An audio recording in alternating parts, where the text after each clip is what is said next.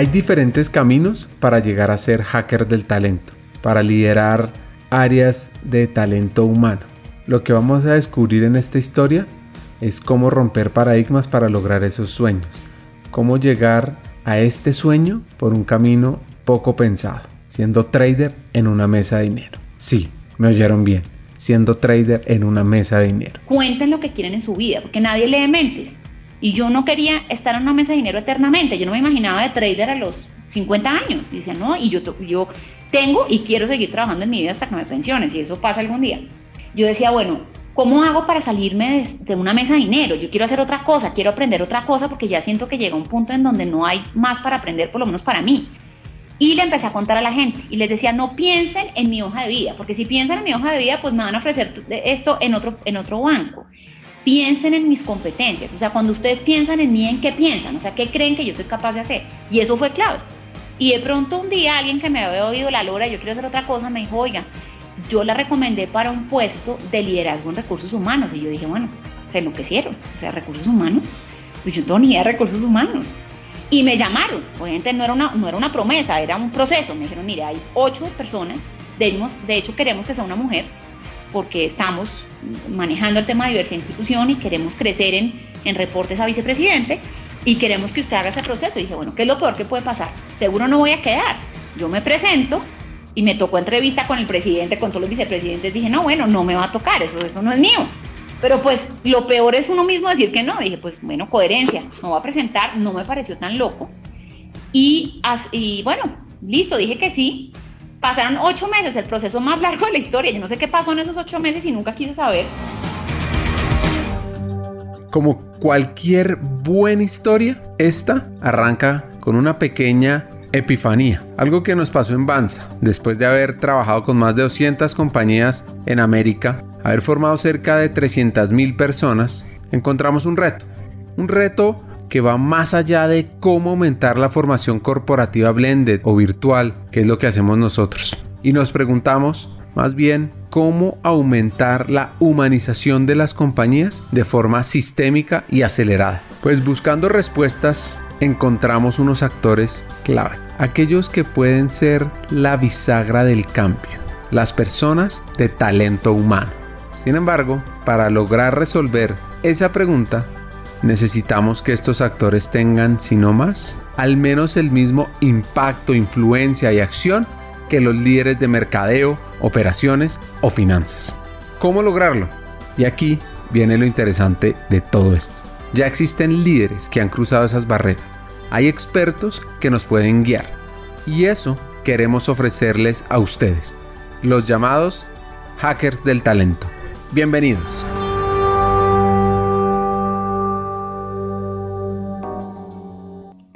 La historia de María arranca como la de Magallanes, recorriendo el mundo. Su papá era diplomático, lo que la llevó primero a vivir en Suiza, luego a Argentina, donde cuenta que su casa la visitaba nada más ni nada menos que Borges y Sábato. Pasó luego a República Dominicana y adivinen dónde terminó antes de regresar a Colombia. En Hawái. Que cuenta María que gracias a eso desarrolló una alta capacidad de adaptabilidad. Si no imagínense iniciar con una educación suiza y terminar con un modelo educativo hawaiano. ¿Alguna vez han escuchado además el dicho de nunca digas de esta agua no beberé? porque el camino es largo y te puede dar sed. Miren lo que le sucedió en temas de finanzas y bancos a la que hoy es la vicepresidenta de talento humano de Scotiabank, Colpatria. Desde que estaba en el colegio, yo me imagino que como todo el mundo sueña con ser algo, yo quería ser diplomática, obviamente como mi papá. Eh, y cuando ya empecé a escoger la universidad, no existía en Colombia una carrera de diplomacia ni relaciones internacionales, existía una carrera del externado que se llama finanzas y relaciones internacionales pero yo odiaba las finanzas y juré que jamás iba a trabajar en un banco. Eh, y llevo 20 años de, pues, o duré 20 años como trader en los bancos, así que creo que me equivoqué en eso, jamás voy a trabajar en un banco. Y toda la vida he estado en bancos, a excepción de un año que hice una cosa diferente. Entonces, creo que eso, eso de viajar y estar en, pasé por nueve colegios, conocí un montón de gente que a veces también era duro, ¿no? Como dejar un, dejar algo de lo que uno está acostumbrado y volver a iniciar su vida una y otra vez, una y otra vez, pues terminó trayéndome grandes aprendizajes y varias cosas útiles para mi vida profesional. Eh, y estudié finanzas y eh, nuevamente pues dije que jamás iba a trabajar como trader ni corredora de bolsa ni nada de esas cosas que me parecían horrendas, pero terminé entrando como corredora de bolsa porque un amigo de la universidad me dijo, mire, ese puesto es perfecto para usted y yo dije, bueno, tengo que hacer la práctica y pues tocó. Y de ahí salté a otro banco, de otro banco y ahí hice mi carrera y también pues aprendí muchísimo, pero después les cuento cómo llegué a recursos humanos. Arrancó queriendo ser diplomática, claramente por haber viajado por tantos lugares y haber vivido en tantas ciudades. Y pues las vueltas que la vida da son bien llamativas. Eh, y me fui un año a trabajar a Bélgica, representando a Colombia en, eh, en el Ministerio de Comercio, pero pues mi reporte directo allá era la embajada y fue súper interesante, también aprendí muchas, muchas cosas, pero pues como mi sueño era ser canciller, decía, bueno, aquí está, es, es más fácil que trabajando en un banco. Eh, pero no, la vida me tenía otro plan, así que aquí estoy. Una de las razones por las que valoramos la experiencia Marisabel es su carrera atípica o exótica para llegar a talento humano y cómo fue rompiendo paradigmas para llegar a donde está hoy.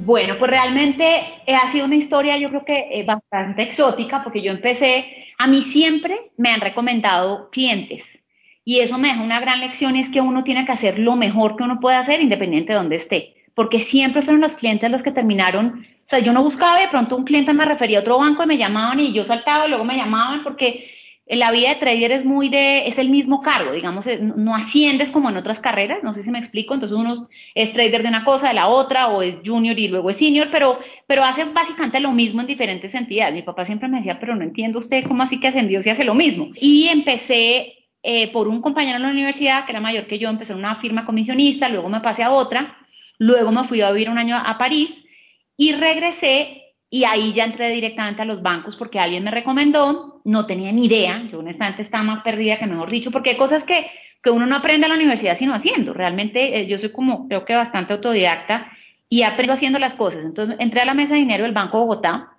a quien también le tengo mucho aprecio y agradecimiento, que tengo un ex jefe ahí que ha sido mi mentor eh, y realmente mi mentor muchos años después de estar ahí, cosa que, le agradeceré siempre.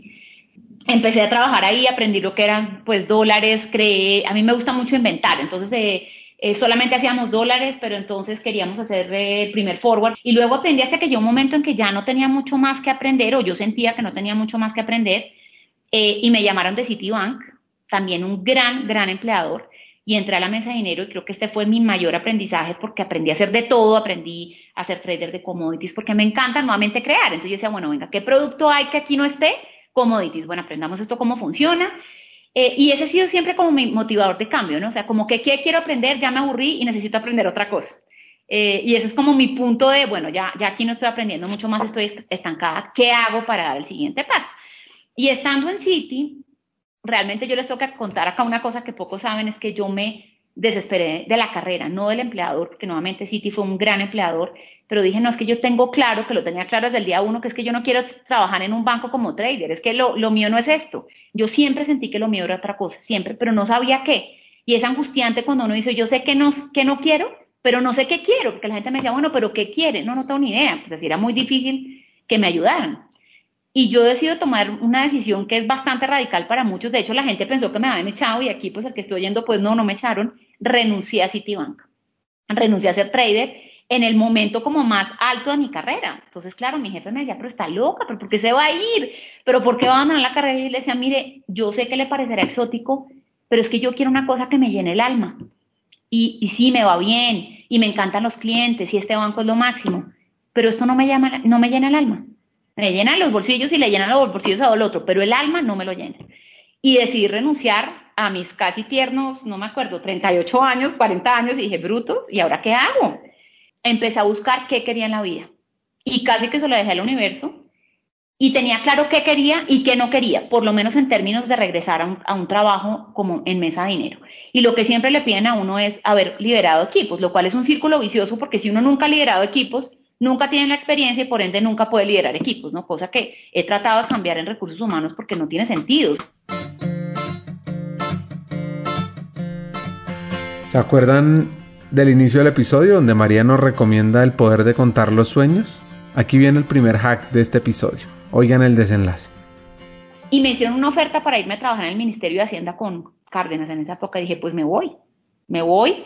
Y el día que iba a renunciar, y por eso creo que las cosas que son para uno son para uno y llegan, yo iba a renunciar a las 4 de la tarde y a las 8 de la mañana, pues habían pasado 8 meses, me llaman y me dicen, el puesto es suyo. Yo no, no puede ser. Lista, perfecto. Y así llegué a recursos humanos. Eh, y bueno, empecé por liderazgo. Eso sí, lo que siempre les dije es, miren, si me llega a ir mal, me devuelven por favor al negocio, porque yo necesito trabajar. Y, y pues una persona de una mesa de dinero en recursos humanos están dementes, pero, pero me parecía como interesante aprender. Y ellos estaban buscando a alguien que supiera el negocio. Y bueno, han pasado, no sé, cuatro, tres años, no, cinco años, porque porque antes pues empecé el liderazgo y después hace casi tres años ya soy vicepresidente. Entonces, esa es mi historia resumida de cómo terminé en recursos humanos. En esta historia viene una de las competencias clave, aprendizaje ágil, de las que llamamos en Banza una de las 10K, lo cual le ha servido bastante a Marisabel para crecer. Bueno, mira, yo, y, claro, yo al principio decía, esto es chino avanzado porque además la gente, los sesgos existen, ¿no? Y la gente piensa que en recursos humanos uno no se hace nada, que yo digo, de verdad, bienvenidos. A mí todavía hay gente que me dice, oye, es que yo quiero un cambio de carrera, más yo digo, muchos atrevidos. A mí me gustaría como algo más tranquilo, ¿será que tú me puedes contratar? Y yo digo, más tranquilo, o sea, vengan y los invito a lo que estamos haciendo y sobre todo en la pandemia, ¿no? Esto es una locura, o sea, yo nunca y yo misma decía, pues recursos humanos, pues chévere, hacen la fiesta de fin de año. Yo creo que nunca he organizado una fiesta. Vivimos llevados todo el equipo, porque uno solo no hace nada. Yo tengo un equipo que si no es por ellos no estaría aquí sentada. Y eh, lo que empecé, Ricardo, fue a leer. A mí me gusta aprender. Y, y me, me, gusta aprender de todo. O sea, es como que a mí no me gusta no ser capaz. Entonces empecé a leer como loca de liderazgo y planes de sucesión y de diversidad e inclusión, que para mí era japonés avanzado. Yo decía, esta vaina, cómo se come eh, y además porque me dijeron eso, bueno, una de las metas del equipo de liderazgo es, uno, que me parece clave para el negocio tener un plan de sucesión. Si el día de mañana, y Scotiabank tiene una historia bien interesante al respecto, el día de mañana por algún motivo no, no llegamos a tener vicepresidentes en algún área, si no hay un sucesor, eso le cuesta un montón a la organización, porque es traerse una persona que sea de, afuera, que le cuesta no solamente aprender la cultura, sino pues lo usual del aprendizaje del negocio. Entonces eso era clave. Y lo segundo es, tú tienes que liderar el, programa de diversidad e inclusión en el banco, porque eso para, para los canadienses es clave y me, y me enamoró de esa cultura. Todo el tema del respeto, la equidad, eh, en todo, raza, género, absolutamente todo. Eh, pero empezamos por el de género porque no podías hacer todo al tiempo. Y en esa época no había sino una vicepresidente que no le reportaba a un, a un presidente y no había más mujeres en el comité directivo. Y hoy con orgullo te digo que somos la mitad del comité directivo y eso lo hemos hecho nosotros. Y esto para mí es emocionante, porque primero no tenía ni idea cómo se hacía, ni idea. Y esto fue leer, estudiar, preguntar, averiguar. Eh, yo veía que no había KPIs, para mí una cosa sin números, pues no existe, porque pues yo soy de números. Entonces, venga, busquemos cómo estamos, cómo sabemos si estamos mal o bien, si ni siquiera sabemos de números, de cómo estamos en el banco, en el sector, en fin. Entonces, en conclusión, empecé a leer y a leer y a leer y al principio yo no entendía nada y me decían que había que hacer un assessment y yo decía, ¿qué será eso? o sea, hacer entrevistas con, pero yo no tenía ni idea, esto era japonés avanzado.